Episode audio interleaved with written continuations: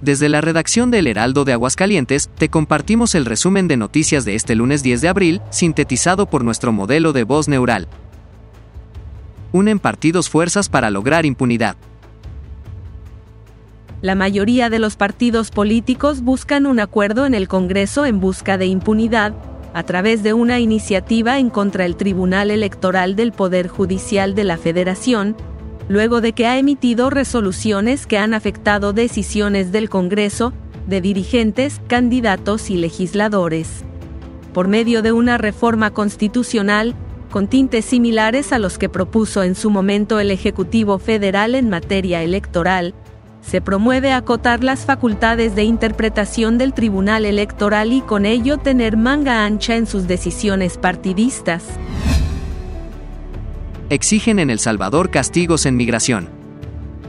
El gobierno de El Salvador exigió sancionar a los responsables del incendio de la estación migratoria de Ciudad Juárez, donde hace dos semanas 40 migrantes perdieron la vida, así como la renuncia de las autoridades encargadas de la política migratoria en el país. Cindy Portal, vicecanciller de Diáspora y Movilidad Humana de El Salvador, exigió que se castigue la muerte de siete ciudadanos salvadoreños en esta instalación, a cargo del gobierno mexicano. Y en información local, aplican cerco sanitario ante el flujo migratorio. Ante la mayor presencia de migrantes que llegan temporalmente al Estado, a través de las vías del ferrocarril, provenientes de zonas endémicas, la Secretaría de Salud de Aguascalientes aplica ya un cerco sanitario para proteger a los ciudadanos de enfermedades como el paludismo, el dengue y el cólera. Taxistas alertan de los taxistas.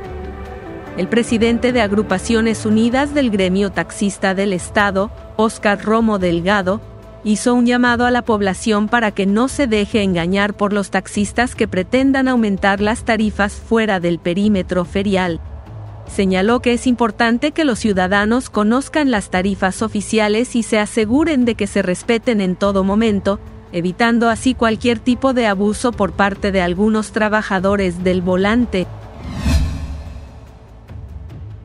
Utilidades serán escasas gestiona el Sindicato de la Industria Automotriz y Metalmecánica de la FTA el pago de un bono de compensación para los trabajadores de este sector, debido a la baja de utilidades reportadas por algunas empresas en el año 2022, informó el secretario general, Rogelio Padilla de León.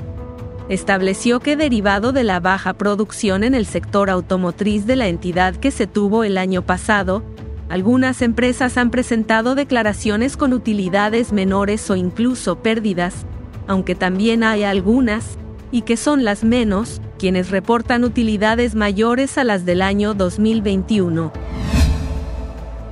Estas y otras noticias están disponibles en heraldo.mx y en nuestra edición impresa. Recuerda que también estamos en Facebook, Twitter, Instagram, YouTube, TikTok, así como en nuestras apps para iPhone y Android.